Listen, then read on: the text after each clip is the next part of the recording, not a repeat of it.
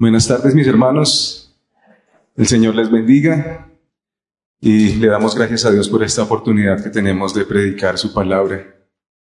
Por favor, eh, abran sus Biblias, mis hermanos, en Segunda de Tesalonicenses, capítulo 3. Y vamos a estar viendo un texto aún más corto que el de Nico, desde el versículo 1 hasta el versículo 5. Segunda de Tesalonicenses 3, del versículo 1 al versículo 5. La palabra del Señor dice así. Finalmente, hermanos, orad por nosotros, para que la palabra del Señor se extienda rápidamente y sea glorificada, así como sucedió también con vosotros, y para que seamos librados de hombres perversos y malos, porque no todos tienen fe, pero fiel es el Señor quien os fortalecerá y protegerá del maligno. Y tenemos confianza en el Señor respecto a vosotros, de que hacéis y haréis lo que os ordenamos. Que el Señor dirija vuestros corazones hacia el amor de Dios y hacia la, perseverancia de Cristo. Amén. Oremos. Padre Santo, oh Señor, te alabamos por tu bendita palabra, por tu misericordia, oh Señor, que entregaste a tu Hijo amado, y ciertamente perseveraremos por su fidelidad, por tu misericordia para cada uno de nosotros.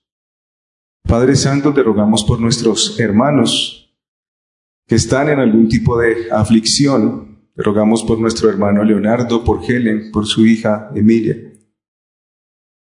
Padre Santo, que tú los fortalezcas. Igualmente, Padre Santo, rogamos por nuestro hermano Mauricio, nuestra hermana Ana.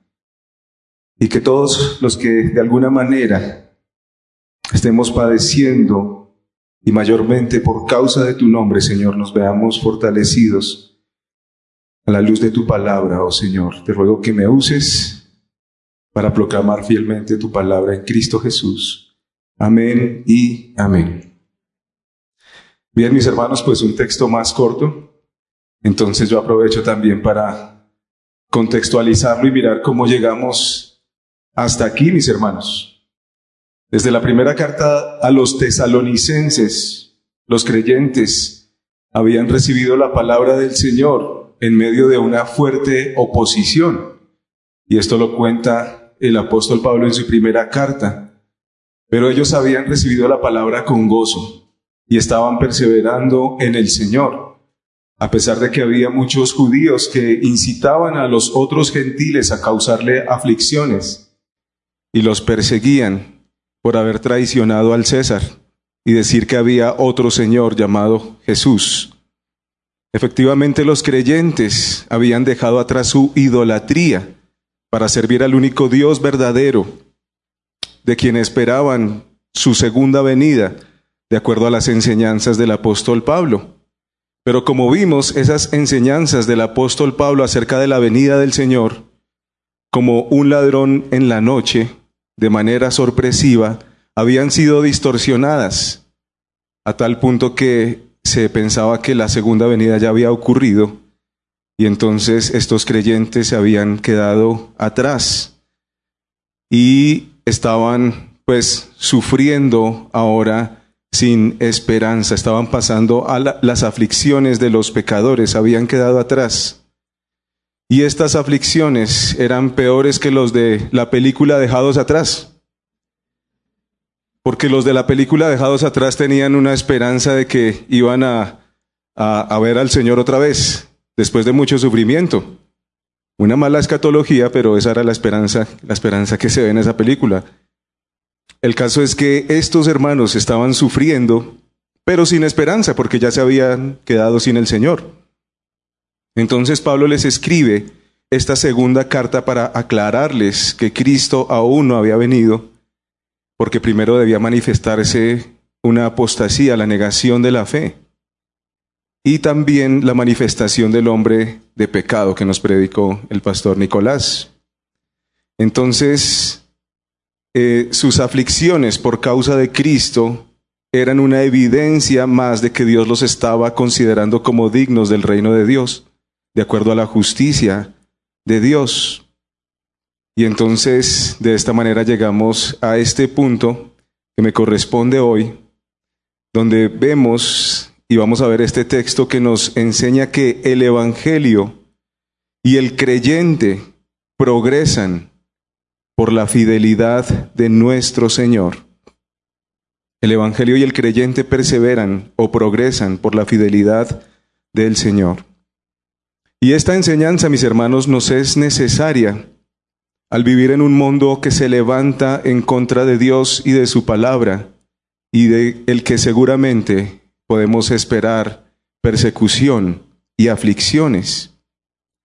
Esta enseñanza también nos es necesaria porque con frecuencia olvidamos que el amor de Dios y sus promesas son inquebrantables.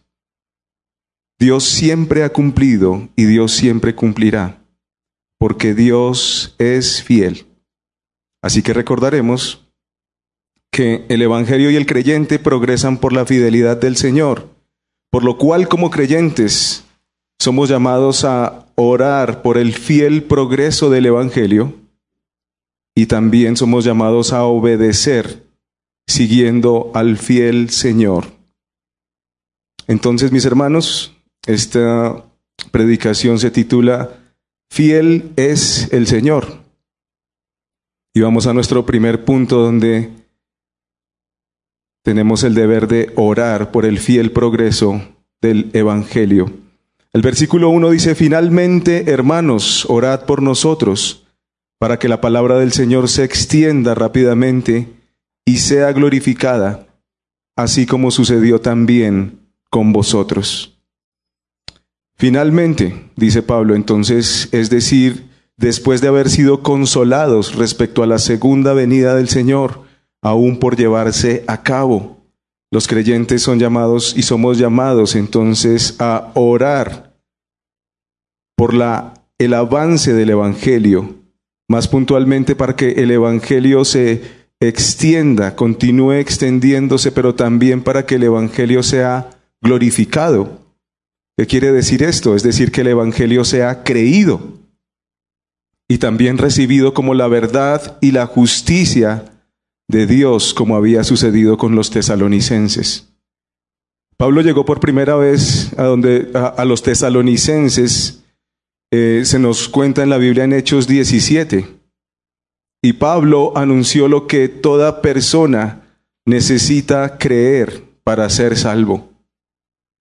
Así es que si alguien está viendo este video que quiere saber cómo ser salvo, si hay aquí alguien que necesita saber cómo ser salvo, en Hechos 17 Pablo les dijo a los tesalonicenses que el hombre está separado de Dios y el hombre por sí mismo no puede limpiarse de ningún pecado. Por eso era necesario, como lo vimos en el video, que el perfecto Hijo de Dios se hiciera hombre, llamado el Cristo y era necesario que el Cristo padeciera para pagar por los pecados del hombre. Y Él murió en la cruz en nuestro lugar. Jesús el Cristo venció la muerte y el pecado y resucitó al tercer día para darle vida a todo aquel que crea en Él. Así que si te arrepientes de tus pecados y crees en Cristo, serás salvo la obra de salvación por parte de Jesús, el Cristo, está completa y es lo que recordamos en este tiempo de Semana Santa. Y es el mensaje que escucharon los tesalonicenses, el mensaje que ellos creyeron. Pero ¿qué es lo que ocurre para que alguien crea? Necesitamos recordar la anterior predicación, cuál fue aquella verdad que trajo esperanza y consuelo a los tesalonicenses.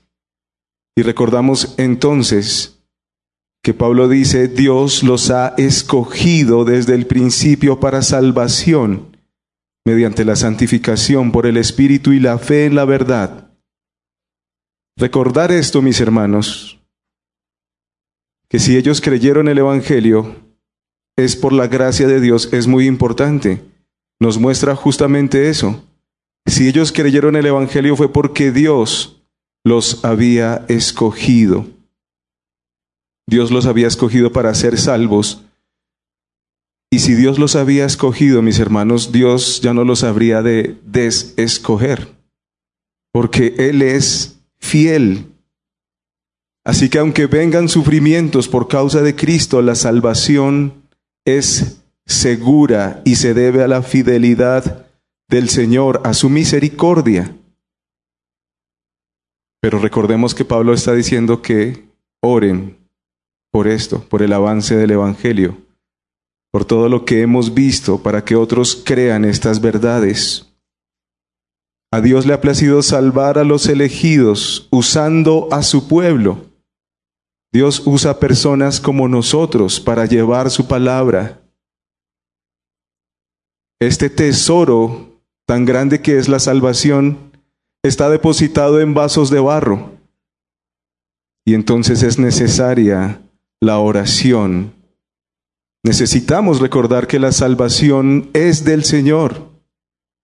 No depende de habilidades humanas, pero necesitamos conocer bien la palabra del Señor. No depende de la elocuencia del hombre, pero necesitamos que Dios obre a través de nuestras vidas. La salvación no depende de nuestros planes, pero necesitamos planear en la presencia del Señor, dirigidos por Él y por su Espíritu. No dependemos de nosotros, pero necesitamos predicar. Participar en una obra tan grande como la salvación puede envanecer el corazón. Podemos llegar a pensar que algo de nosotros eh, está, estamos aportando algo para que otros sean salvos. Puede envanecer, pero toda la gloria es para Dios. Por eso necesitamos orar. Necesitamos orar para que el Evangelio se extienda y sea glorificado. Así que mis hermanos, cuando oramos para que el Evangelio se extienda y sea glorificado, estamos orando conforme a la voluntad de Dios, para que Dios sea manifestado y reconocido como el único Salvador. Isaías 55, 10 al 11 dice, porque como descienden de los cielos la lluvia y la nieve, y no vuelven allá, sino que riegan la tierra, haciéndola producir y germinar, dando semilla al sembrador y pan al que come, así será mi palabra que sale de mi boca. No volverá a mi vacía, sin haber realizado lo que deseo y logrado el propósito para el cual la envié. Así que mis hermanos, Dios salvará a sus elegidos. Y esa era la seguridad que podían tener los tesalonicenses, que habían sido elegidos y que ciertamente llegarían a la glorificación pero es necesario que el Evangelio sea anunciado. Y para que el Evangelio sea anunciado, creído y recibido, es necesario, mis hermanos, que oremos. Esa es la voluntad de Dios. Y sabemos que nuestras oraciones traerán fruto, porque Dios es fiel y salvará a sus elegidos. Pablo continúa diciendo en el versículo 2, que hay otro motivo para que oren. Y dice, para que seamos librados de hombres perversos y malos, porque no todos tienen fe. Así que ahí está el otro motivo de Pablo para que oremos, para ser librados de hombres perversos y malos, aquellos que no creen y además de no creer se oponen al Evangelio y como vemos han causado persecución en la vida de aquellos que están predicando, en este caso los apóstoles. En su primera carta a los tesalonicenses, Pablo ya había dado a entender que Satanás mismo se les había impedido desarrollar el ministerio libremente. En primera de Tesalonicenses 2:18. Pero la intervención de Satanás y la realidad de muchas personas malas que no creen en el Evangelio no debe disminuir nuestra confianza en Dios. Pablo dice que Dios es fiel y eso es lo que nos lleva a nuestro segundo punto. El Evangelio y el creyente progresan por la fidelidad del Señor, por lo tanto obedezcamos, siguiendo al fiel Señor. En el versículo 3, a pesar de esa oposición de esos hombres incrédulos, hay un contraste. El versículo 3 entra diciendo, pero a pesar de esos hombres perversos que no creen y se oponen a la palabra, pero el Señor es fiel o fiel es el Señor, quien os, fortalecerá y protegerá del maligno. Así que mis hermanos, aunque estemos rodeados de gente incrédula que se opone al Evangelio, el Señor sigue siendo fiel. ¿Y qué quiere decir que el Señor sigue siendo fiel? Podemos entenderlo como que el Señor sigue siendo digno de toda confianza. Y Él los fortalecerá y los protegerá del maligno.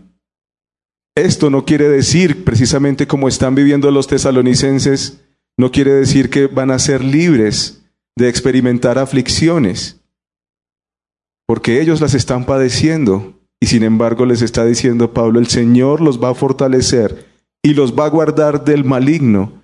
Lo que sí quiere decir es que las aflicciones no podrán apartarlos del amor del Señor, las aflicciones no podrían apartarlos de la fidelidad de Dios, ni impedirles realizar el propósito para el cual Dios los había llamado, como lo vimos en la predicación de Nico, alcanzar la gloria de nuestro Señor Jesucristo.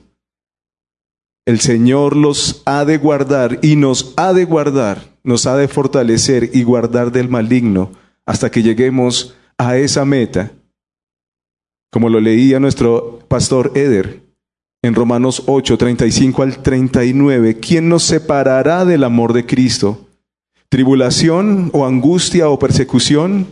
¿O hambre o desnudez o peligro o espada? Tal como está escrito, por causa tuya somos puestos a muerte todo el día y somos considerados como ovejas para el matadero. Pero en todas estas cosas somos más que vencedores por medio de aquel que nos amó. Porque estoy convencido de que ni la muerte ni la vida, ni ángeles ni principados, ni lo presente ni lo porvenir, ni los poderes, ni lo alto ni lo profundo, ni ninguna otra cosa creada, nos podrá separar del amor de Dios que es en Cristo Jesús, Señor nuestro. La fidelidad del Señor lleva a Pablo a confiar en el obrar del Señor. Y eso es lo que manifiesta Pablo en el versículo 4. Pablo manifiesta que tienen una confianza, dice, y tenemos confianza en, en el Señor respecto de vosotros, de que hacéis y haréis lo que os ordenamos. Esa es la confianza de Pablo.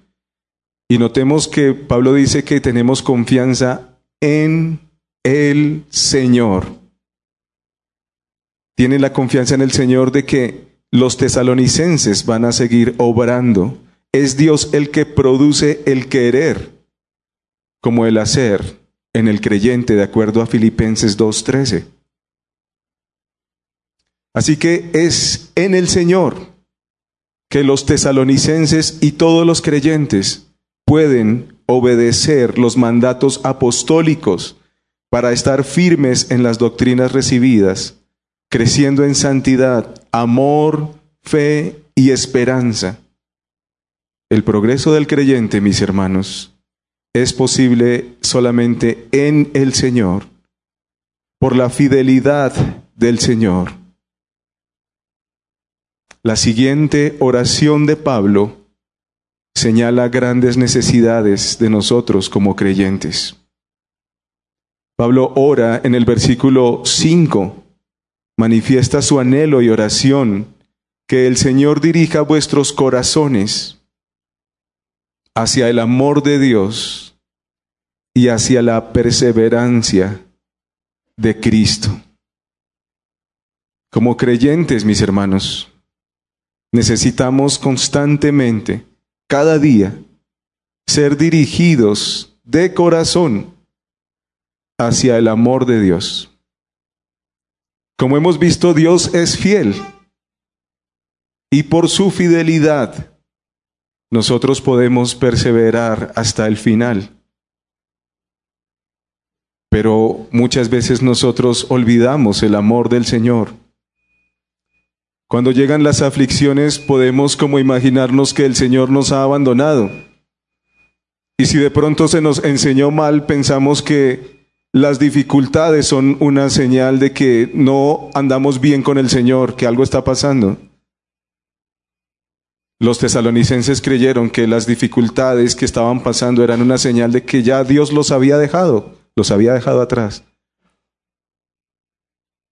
El Señor permanece fiel, pero nosotros solemos olvidarnos del amor del Señor. Por eso esta oración final es que seamos encaminados de corazón hacia ese amor del Señor. Me gustó mucho lo como lo ilustraba este video. Qué cosa tan hermosa el Señor levantando a su pueblo, y al final lo muestra ahí abrazando a una mujer, abrazando a su iglesia. El amor precioso de nuestro Señor es una realidad por la fidelidad del Señor. Pero muchas veces nos olvidamos de eso, en medio de las aflicciones especialmente. Primera de Juan 3, 1 al 2 dice, mirad cuán amor, cuán gran amor nos ha otorgado el Padre para que seamos llamados hijos de Dios. Y eso somos. Por esto el mundo no nos conoce, porque no le conoció a Él. Amados, ahora somos hijos de Dios y aún no se ha manifestado lo que hemos de ser pero sabemos, podemos tener la confianza, sabemos que cuando Él se manifieste, seremos semejantes a Él porque le veremos como Él es. Querido hermano que estás aquí, necesitas fortaleza, te ves afligido y piensas de pronto que el Señor se ha alejado. Recuerda, mi hermano, que aunque nosotros a veces podemos mostrar infidelidad, Dios permanece fiel. Y el mismo apóstol Juan dice también en su carta que si hay pecado en nosotros, confesemos nuestros pecados y Él es fiel y justo para perdonar nuestros pecados. El amor del Señor permanece para su pueblo. El amor del Señor permanece firme, aunque este mundo no nos conozca, aunque por este mundo padezcamos aflicciones, como era el caso de los tesalonicenses. Por causa de Cristo, el amor fiel del Señor permanece. Así es que en medio de las aflicciones, en medio de las aflicciones por causa de Cristo, podemos y necesitamos ser acercados, ser dirigidos hacia el amor de Dios, hacia el fiel amor de Dios que permanece. No dudemos, mis hermanos, que el Señor nos ama. No dudemos de su fidelidad. En segundo lugar, Pablo dice que como creyentes en medio de las tribulaciones necesitamos ser dirigidos de corazón hacia la perseverancia de Cristo. Cristo llevó a cabo la obra de salvación perseverando hasta completarla.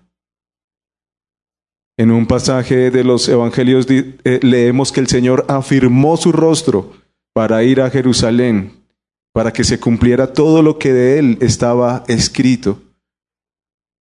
Y durante toda su vida, a pesar de toda la oposición, a pesar de todos los desaires por parte de su propio pueblo, él siguió adelante y enfrentó la cruz y enfrentó la ira del Padre por amor a nosotros, llegando hasta el final, hasta decir Tetelestai, lo que decía el video ahorita, consumado es, hasta que la obra estuvo completa. Hasta allá llegó el Señor. Primera de Pedro 2:20 al 24 dice, si cuando hacéis lo bueno sufrís por ello y lo soportáis con paciencia, esto haya gracia con Dios, porque para este propósito habéis sido llamados, pues también Cristo sufrió por vosotros dejándoos ejemplo para que sigáis sus pisadas.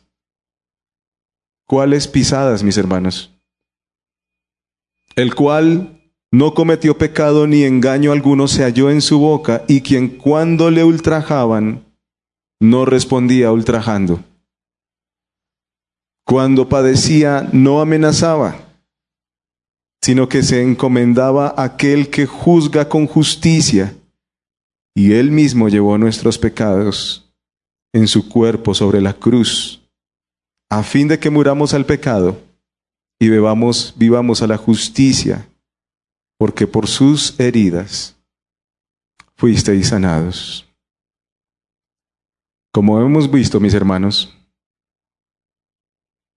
el Evangelio, la predicación de la palabra de Dios y el creyente progresan o perseveran gracias a la fidelidad del Señor. Así que mis hermanos, a pesar de la incredulidad de muchos, a pesar de que muchos estimen que no es que Dios no es digno de que creamos en él, a pesar de eso, Dios es fiel salvando a sus elegidos. Pero necesitamos, mis hermanos, orar por el progreso del Evangelio, orar por los predicadores, orar por nosotros mismos. Cuando vamos a compartir el Evangelio, previamente hemos de estar orando por esa persona, para que el Señor obre en esa persona, para que el Señor obre a través de su palabra para que el Señor disponga los corazones y sea recibida la palabra de Dios como fue recibida por los tesalonicenses. Estamos a las puertas, mis hermanos, de una plantación en Cajicá. Estamos orando por el progreso del Evangelio en este lugar.